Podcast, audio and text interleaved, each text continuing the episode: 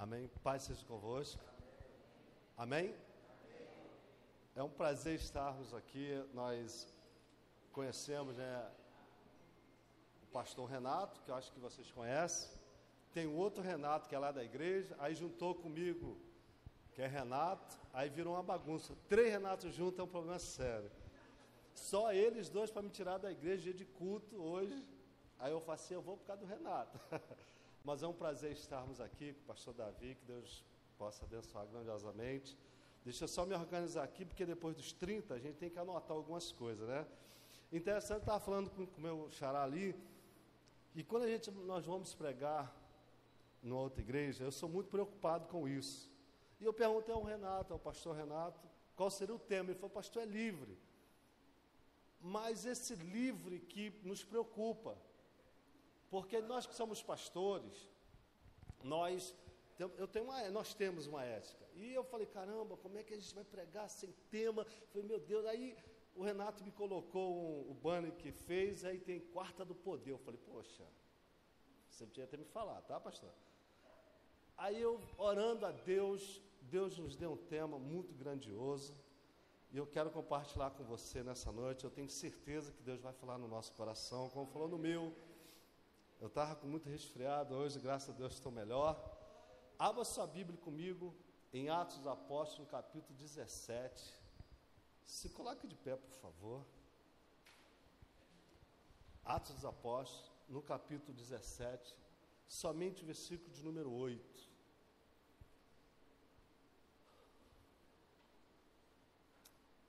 E alvoroçaram a multidão e os principais da cidade que ouviram estas coisas. Feche os teus olhos e diga: Deus Altíssimo, que nessa noite a tua palavra seja forte em nossas vidas, como tem sido. Fala conosco, nos use como canal do teu fluir nesse lugar. Nós cremos que o Senhor está aqui e vai realizar grandes coisas em nome de Jesus. Amém. Se acende, por favor. Glória a Deus. A palavra do Senhor nessa noite eu quero falar sobre abalando o mundo com o poder de Deus. Quando eu estava lendo essa mensagem, eu estava. Porque é interessante que a mensagem ela tem que se identificar com o pregador. E nós vivemos uma, uma, um momento em que nós, seres humanos, nós precisamos ouvir aquilo que identifica conosco. Porque nós temos muitas coisas que estão acontecendo no mundo que não se identifica com a vida que temos que levar. E é um ensinamento muito forte que a Bíblia nos fala que o cristão ele tem que ser luz do mundo. Você crê nisso? Então fala para o teu irmão assim, você é a luz do mundo. Glória a Deus.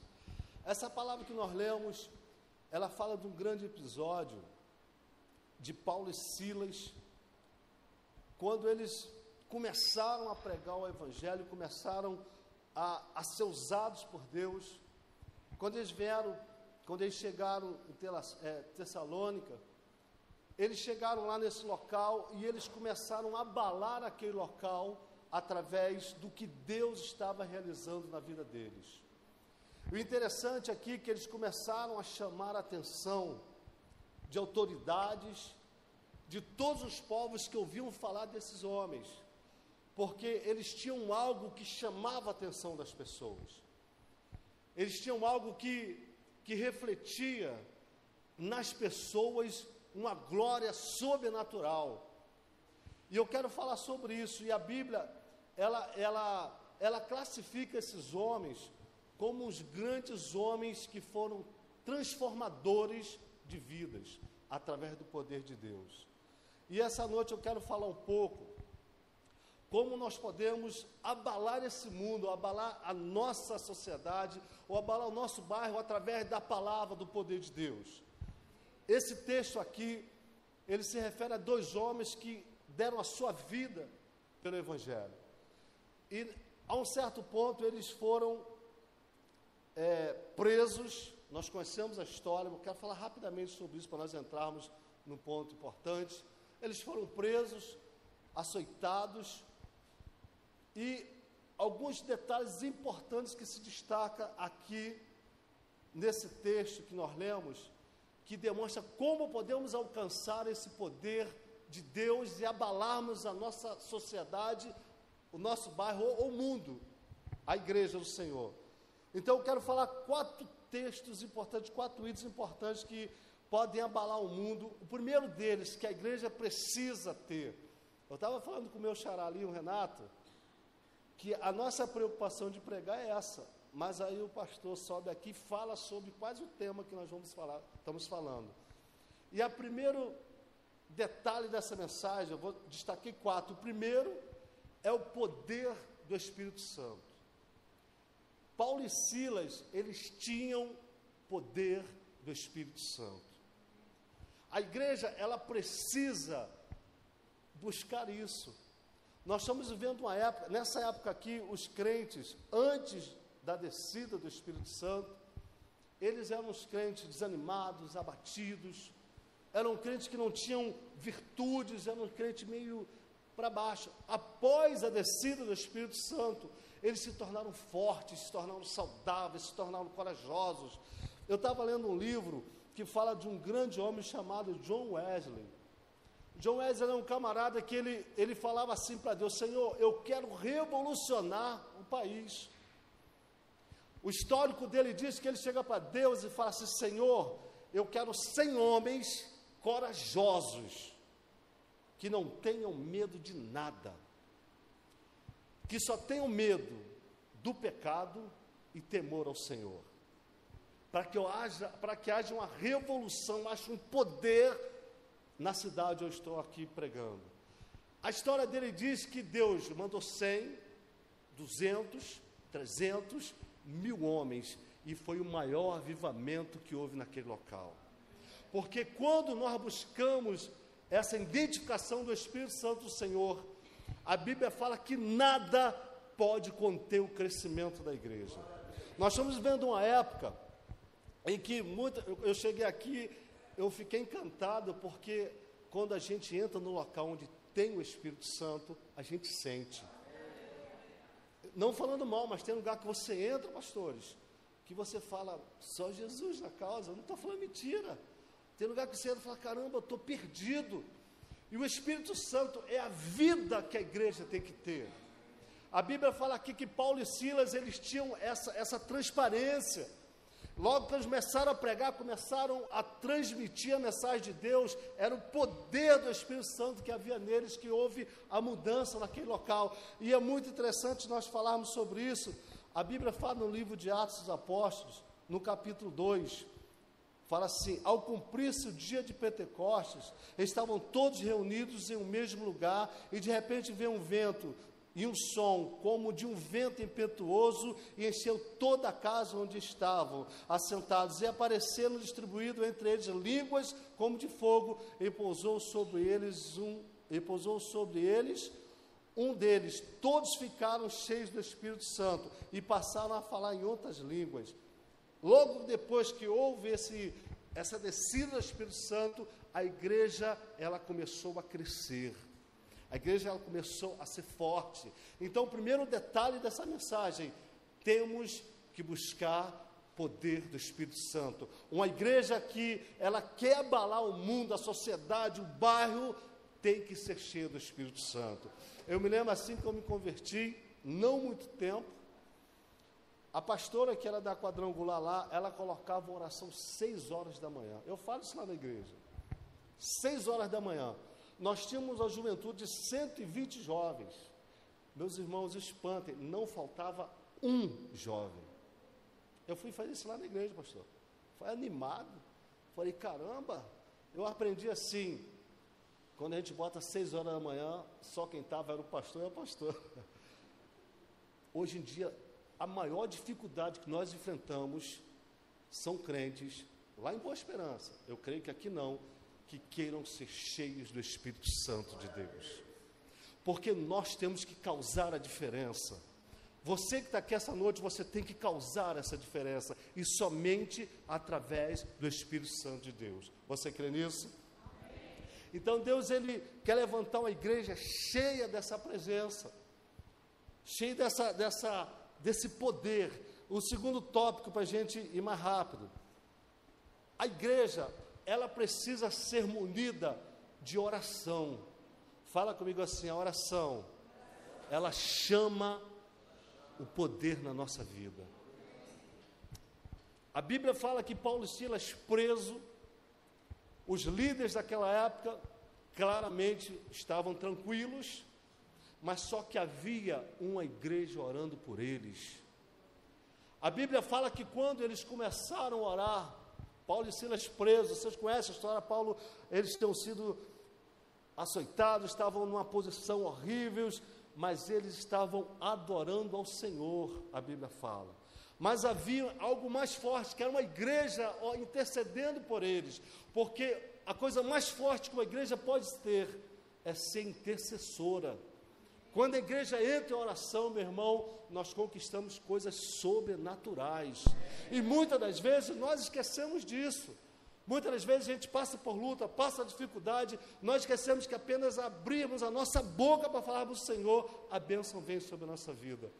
A igreja orava por esses dois homens e a Bíblia fala que houve um terremoto aonde eles estavam, um tremor.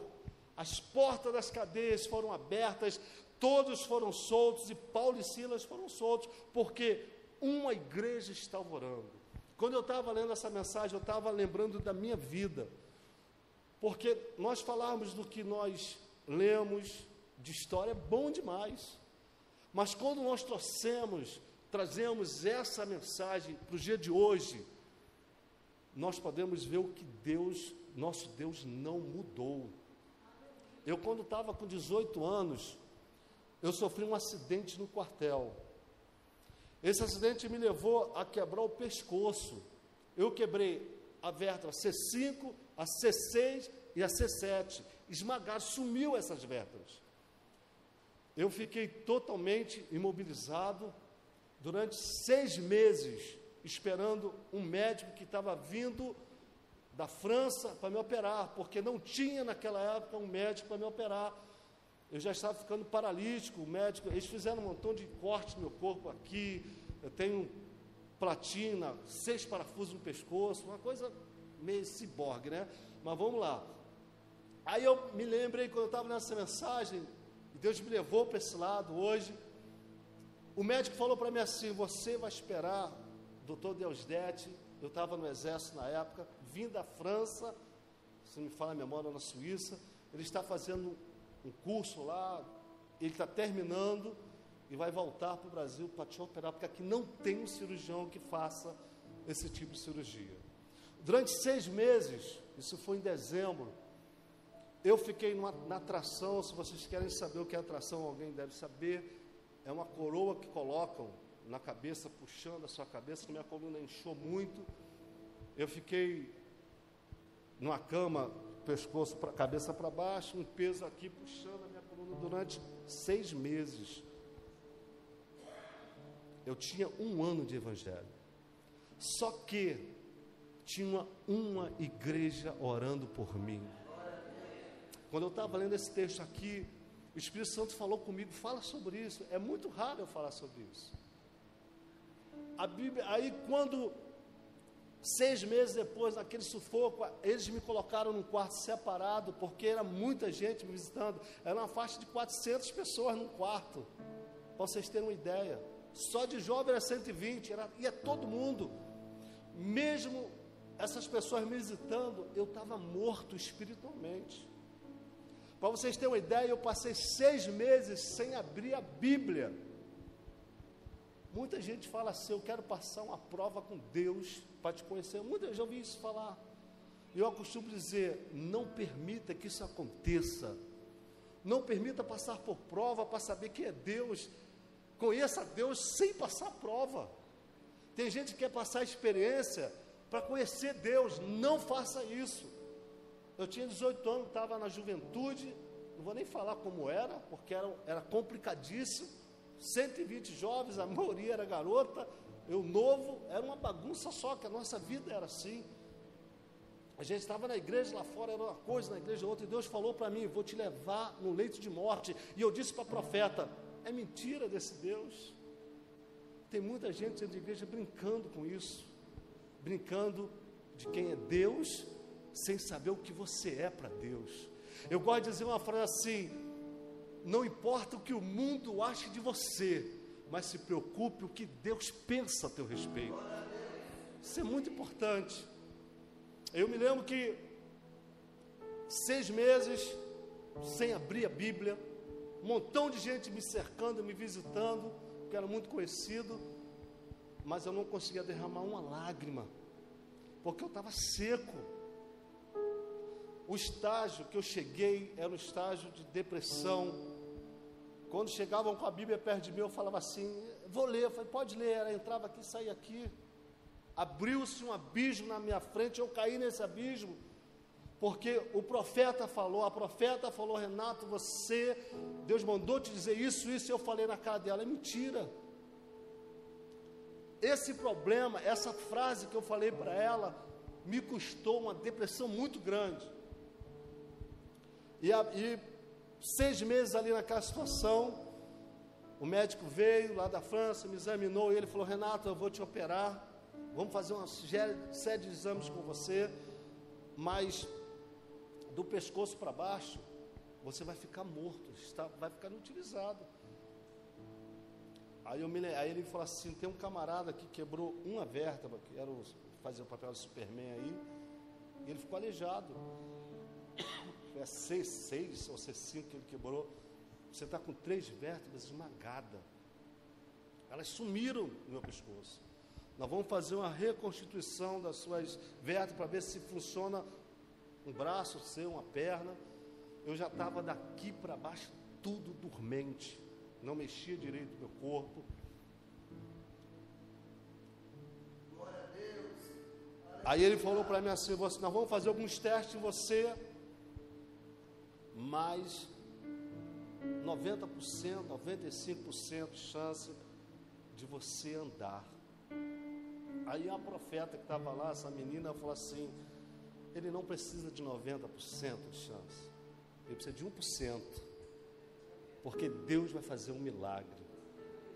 Havia uma igreja orando por minha causa. E o mais interessante, quando o pastor falou aqui, quem quer ter dinheiro, quando ele falou quem quer ser cheio do Espírito Santo, é isso que precisamos. Porque quanto mais nós buscamos o Senhor, mais as coisas nos são acrescentadas em nossa vida. Tem muitas pessoas preocupando, preocupadas com riqueza, de grandes conquistas, de ter isso, ter aquilo. E quanto mais nós nos preocupamos em ser cheios do Espírito Santo, as coisas virão na nossa vida tranquilamente. Aí o médico, para mim ser mais breve, o médico falou para mim, Renato, você vai passar para a cirurgia, mas você não vai conseguir mais andar. Isso é certo, é fato.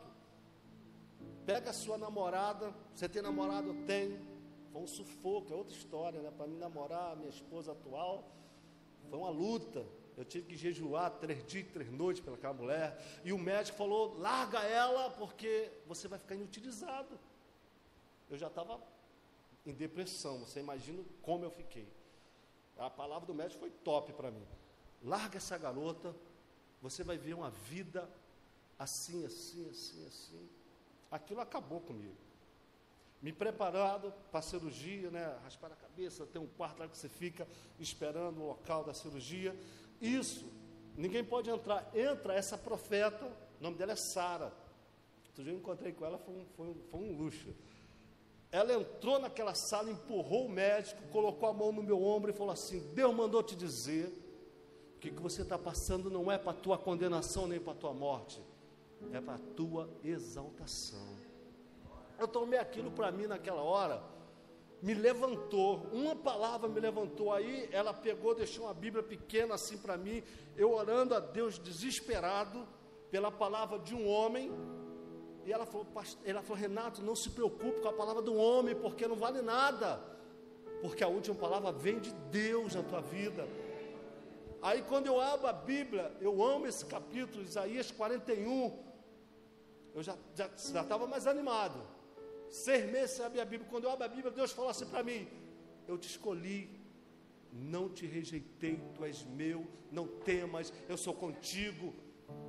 Eu nunca te abandonei. Isaías 40, depois você leia. Aquilo me levantou. Aí o médico já veio preocupado, né? para me operar. Aí quando ele tocou em mim, Renato, agora o negócio é sério. Eu falei, doutor, não vai ser sério não, vai ser benção na minha vida. Tudo bem, vamos entrar, ele sabia da situação. 12 horas de cirurgia, foram 14 horas de cirurgia para vocês terem uma ideia. Me levaram para o quarto, falaram para minha mãe, para meu pai, olha, as pernas e os braços estão mortos. Foi um desespero total. Meu irmão, o camarada pegou no outro dia, embarcou de novo para a França, para a Suíça. Mandaram chamar ele. Volta para cá, doutor Deusdade, porque o Renato está andando. O Renato está andando, está pregando aqui dentro do hospital, ele está maluco, volta para cá. Três dias depois, com 15 dias, eu tive alta do hospital. Estou aqui essa noite para dizer para você: Deus não mudou. O poder que há na oração de uma igreja unida, ela pode chamar o poder de Deus nesse lugar, na nossa vida, e pode realizar grandes coisas. Talvez você esteja aqui nessa noite com um problema familiar, com um problema de saúde, sei lá o que é que você tem, mas eu vou profetizar em nome de Jesus, quando a igreja orar, haja o que houver, Deus vai manifestar o poder dele na sua vida. Nós temos que crer nisso. Temos que crer nisso. Eu estou aqui hoje, meu querido, meu corpo sempre fica uma, uma coisinha, né? Eu tenho um corpo meio dormente, eu fico reclamando com a minha esposa, mas se eu falar para você o que eu faço, você vai dizer é mentira. O Renato sabe. Não vou nem falar. Pode falar?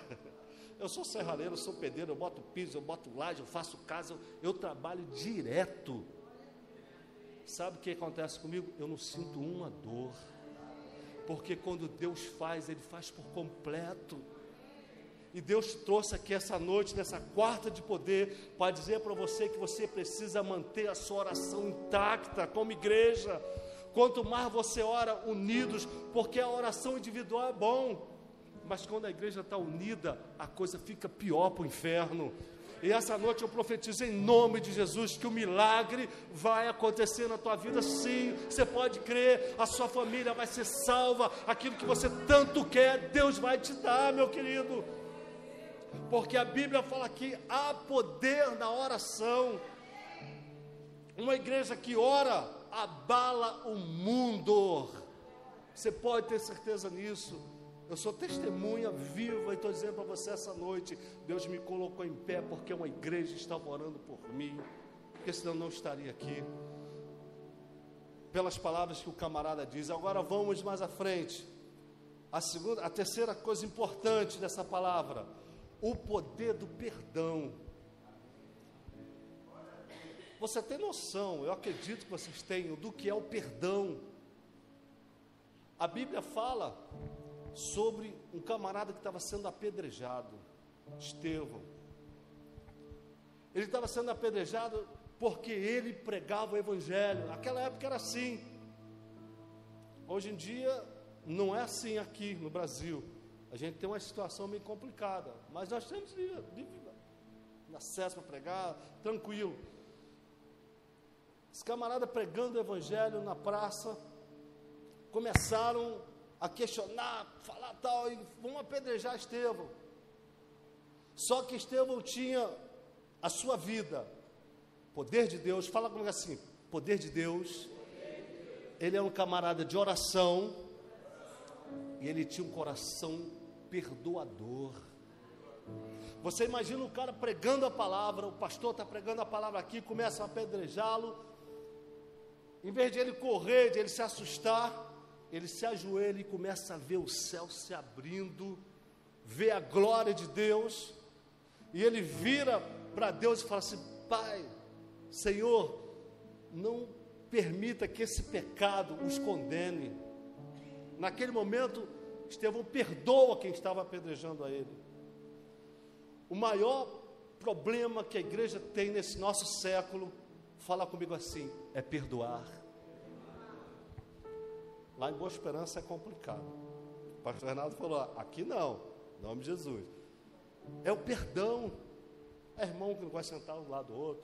É irmão que olha para o outro porque está com o cabelo mais bonito que o outro. É assim que funciona. É irmão que tem uma rixa porque um canta melhor, outro, ah, outro toca. É assim que está assim, não perdoa tal. As igrejas estão assim. Mas eu quero, dessa noite, como profeta de Deus, vir aqui essa noite dizer para a gente, para mim e para você, o perdão move o poder de Deus na vida da gente e da igreja. A Bíblia fala que Estevão, quando estava sendo apedrejado, ele perdoou as pessoas, tiram as vestes de, de Estevão, observa isso, jogam aos pés de um, de um jovem. Quem era aquele jovem? Chamava-se Saulo. Saulo foi salvo por causa do perdão de Estevão. Saulo foi alcançado, nós conhecemos a história de Saulo que se tornou Paulo, que perseguia a igreja, ele foi conquistado, foi movido o coração de Deus através da vida de Saulo, por causa, quando Estevão ora, Pai, perdoa os que estão me apedrejando. Eu quero dizer com essa palavra que o perdão, ele além de nos favorecer, ele alcança vidas. Talvez, meu irmão, você está aqui essa noite. Outro dia eu, eu, eu conversando com a, com a irmã, e ela falou para mim assim: meu marido fez isso, isso, isso, isso, isso, e eu não perdoo mais, quero separar, e foi aquela coisa, a gente conversa, a gente fala, minha irmã perdoa, que é difícil, né? A vontade dela era pegar uma panela e tacar na cabeça do camarada, mas perdoa, que é família. E ela disse para mim que depois de um tempo ela perdoou, abriu o coração, hoje vivem bem, entrou para a igreja, não na nossa, lá em Comedor Soares, os filhos dela estão na igreja, era sozinha. O perdão liberou a salvação na família dela. O perdão, a Bíblia está dizendo em Atos Apóstolos, quando Estevão libera o perdão ali, ele trabalhava isso na vida dele, ele alcançou Saulo que nem imaginava que Deus já estava olhando por ele. Eu quero com essa palavra dizer: Deus está olhando para a tua família, meu querido. O seu lar, a sua família, às vezes filhos, nós temos problemas, temos filhos que, que é desviado, de pastores, temos vários problemas de filhos, de netos, assim, mas a nossa família, ela é do Senhor. Muitas das vezes nós não somos alcançados, a nossa família, por falta de perdão. E Deus, essa noite, eu quero dizer como profeta de Deus, essa palavra aqui, ela veio do coração de Deus, para o meu coração, para vocês ouvirem hoje. O nosso Deus, Ele quer restaurar uma igreja nos nossos dias que tenham fé, que tenham oração, que tenham perdão dentro dela, para que haja uma grande explosão de poder na nossa vida. Você crê nisso? Se você queria para o sermão e falar assim, Deus tem algo a fazer, fala para ele aí, que vai surpreender aqueles que te cercam. Amém? Para gente, rapidamente aqui. A mudança de vida das pessoas, nós, nós vivemos uma época em que as pessoas elas não querem mudar de vida. A gente pode falar, porque a gente, como pastor, eu não sou pastor que fica pregando em muita igreja, eu sou muito caseiro. Só contei uns amigos assim, é, esse camarada, não é porque é Renato, não, mas foi na hora se identificamos. Nós pregamos, nós vemos crentes sem responsabilidade em igrejas. Nós vemos crentes por aí que não tem mais amor pela obra de Deus. Uma quarta-feira dessa, chuvosa, fria, nós estamos aqui. Você sabe o que é que você veio buscar de Deus?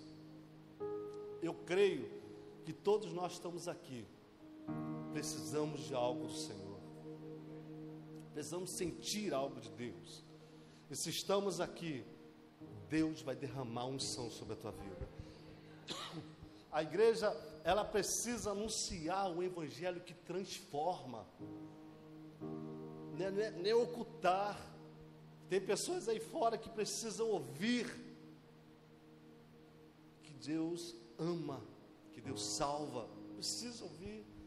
E Deus quer levantar uma igreja, tem buscado essa igreja que pronuncie, que profetize isso. Para a gente encerrar aqui, uma igreja, ela convertida, ela abalará a sociedade.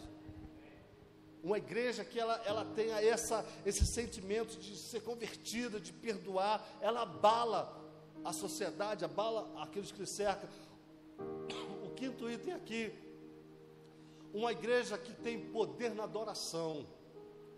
Quando nós falamos de adoração, Atos dos Apóstolos fala no capítulo 16, fala assim: Por volta da meia-noite, Paulo e Silas oravam e cantavam louvores a Deus, e os demais companheiros da prisão escutavam.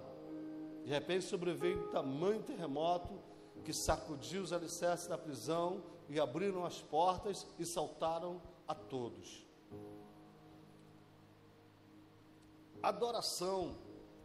Às vezes nós pensamos que um tremendo louvor é uma verdadeira adoração. Tem muita gente em igrejas que cantam e não sabe o que cantam. Outro dia a gente estava falando sobre isso. A gente canta a alegria do Senhor, a nossa força, aí o crente é triste. Às vezes você dá paz do Senhor Jesus, mó carinho, o irmão está com a cara fechada. Paz do Senhor. A Bíblia fala que temos que ser alegres, porque a alegria do Senhor é a nossa força. É o que nos dá força para vivermos. A adoração verdadeira, a Bíblia, ela não fala que é um um louvorzão. Claro que louvor é, eu sou apaixonado por música. Eu era para ser um grande músico. Eu comecei a aprender violão, sei tocar um pouquinho. Lá na igreja teve um problema lá no Michel Louvor, porque não, problema, o Michel Louvor não é problema, né? Sem problema nenhum, nada a ver. Eles são bênçãos. Tivemos um problema lá no Michel Louvor e acabou, saiu todo mundo. Aí eu falei para Deus, não vou permitir que a igreja fique sem música. Aí o que eu fiz? Subi no monte, falei, Senhor, que a partir de hoje eu quero tocar. Nunca tinha pego um violão. Aí eu comecei a arranhar o violão, pegar cifras. E quando eu começava a ministrar, eu, eu vi, eu lia os lábios da pessoa dizendo: Senhor, tem misericórdia. Você tem noção do que é isso? Você cantar violão e alguém, os músicos estavam no banco lá, fala assim: Senhor, que é isso? Eu lia. Eu não sei se era preocupação minha, mas eles depois confessavam. São cara de pau ainda, né? Eu cantando, aí eu olhando assim, o camarada fala: Senhor, derrama tua unção sobre esse homem tira ele daí. Deus chamou ele para ser pastor, mas eu insisti e depois foi, eles foram acostumando, né, com o negócio. Beleza. Mas a igreja nunca ficou sem adoração. Eu falo na igreja por músicos que hoje, se eles me aborrecerem ou ficarem rebeldes, senta todo mundo, eu pego meu violão e toco. Você, ainda, você já viu cantar já, né? Não, né? Tu viu que eu parei. Né? Por misericórdia do Senhor na tua vida. Mas vamos lá, mas eu nunca mais deixei esse louvor. Se eu chegar na igreja, ah, música, relaxa, gente, eu pego o violãozinho lá e quem quiser ouvir, que ouça o que o Espírito diz à igreja. Mas vamos lá. Então, adoração, o ser humano confunde muito adoração com um grande louvor. Ah, tá, vamos adorar o Senhor. Claro que isso também é uma adoração. Mas a Bíblia diz que adoração, o Senhor procura os que adoram em espírito e em verdade. Isso é muito profundo. Porque muitas vezes a gente, a pessoa está cantando uma, uma, música com a letra perfeita, mas o coração dele está lá no mundo. Muitas das vezes, como eu estava dizendo, eu estava lá no hospital, na beira da morte, quer dizer, para ficar paralítico, e eu não estava em adoração a Deus. Hoje eu sei na angústia, no sofrimento, na tristeza, na alegria, doente, enfermo, curado, comendo ou não comendo, aí eu tenho que adorar o Senhor. Adoração é isso. Tem crente que só adora o Senhor quando está bem. Tem crente que só adora o Senhor quando está com saúde. Tem crente que adora o Senhor quando a família está perfeita, mas quando vem problema, é um problema na igreja, esse crente ele acaba. Deus está mandando dizer essa noite para a gente: a igreja que adora a Deus, ela nunca perde a certeza que o seu louvor está chegando a Ele. É o louvor da alma, aquele louvor que vem de dentro. Um exemplo profundo de louvor correto, sincero. Ana, ela se ajoelha diante do altar do Senhor. Ela começa a falar com Deus com o coração. Ela só murmurava. O sacerdote fala assim: essa mulher está bêbada foi corrigi-la, mas ela estava com seu coração adorando o Senhor, falando lá no fundo da sua alma. O que é que a Bíblia diz?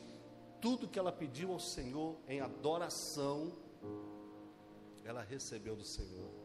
Que você possa, nós possamos ser verdadeiros adoradores ao Senhor, um adorador por excelência.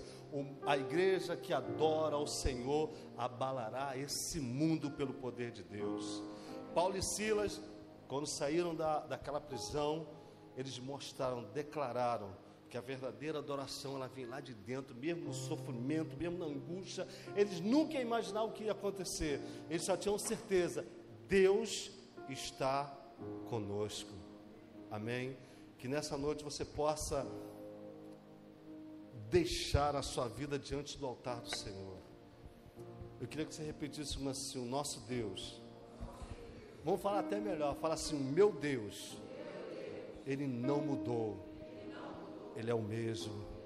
E nessa noite, algo de novo vai acontecer na minha vida pelo poder que há na Sua palavra. Se coloca de pé, por gentileza, permissão ao pastor. Vou fazer uma oração aqui com eles. Fecha teus olhos, por favor. É, lá na igreja eu costumo chamar o mistério de louvor, né? Que a gente caminha assim, mas vocês já estavam vindo, já estão acostumados, né? Igual a gente lá. Eu queria que você fechasse teus olhos. Vamos chamar a atenção de Deus nesse momento. Como você vai chamar a chamar a atenção de Deus com a tua verdadeira adoração?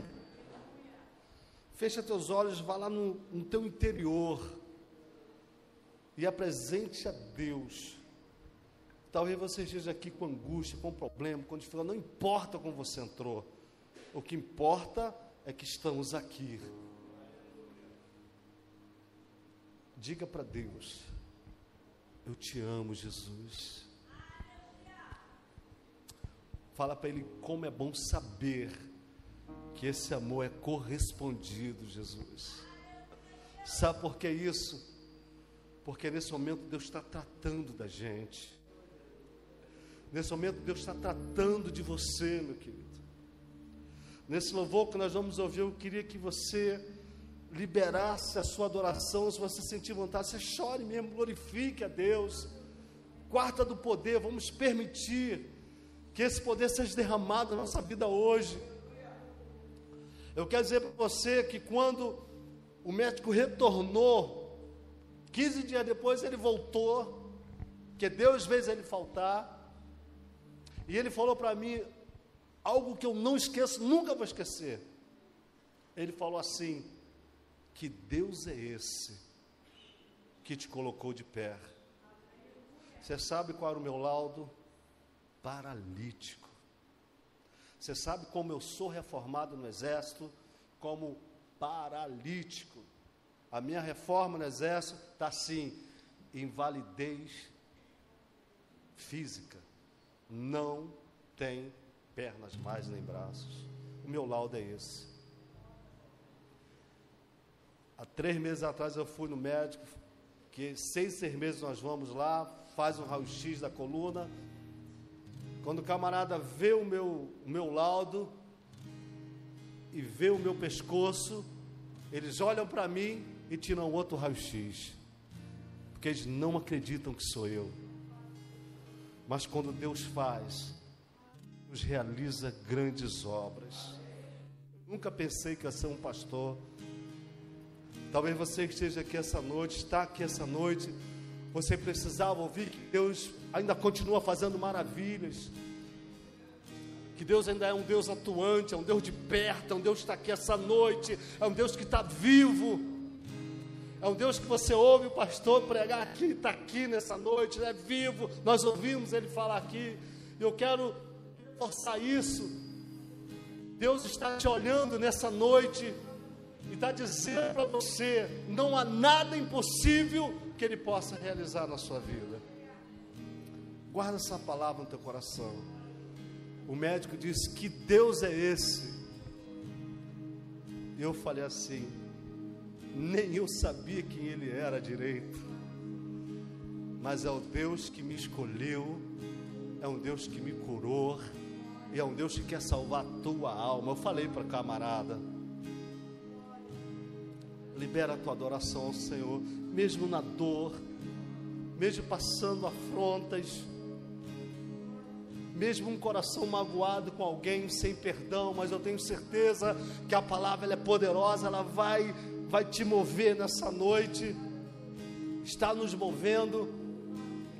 Diga para Deus que eu possa voltar a ser sensível a tudo que se diz respeito ao Espírito Santo, à tua palavra, ao meu pastor, ao que ele prega, que eu possa voltar a ser sensível, porque a falta do Espírito Santo na vida do homem torna o homem insensível. Eu costumo dizer na igreja assim: quanto tempo você não chora mais na presença do Senhor? Volte a chorar, meu irmão. Volte a sentir o abraço do Senhor Jesus nessa noite. Nós estamos aqui para isso. Nesse louvor, eu quero que você libere a tua adoração para o Senhor Jesus.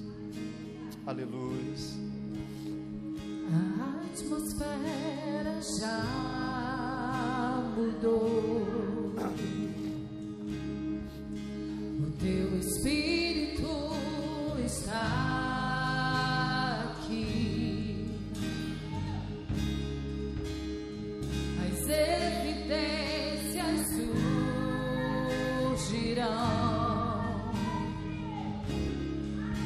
O teu espírito está Vai dizendo para o Senhor: Eu quero te sentir nesse momento forte, ó Deus. Derrama o teu poder sobre a minha vida. Aleluia. O Deus que cura está nesse lugar. O Deus que salva está nesse lugar. Aleluia. Te adoramos, ó Deus.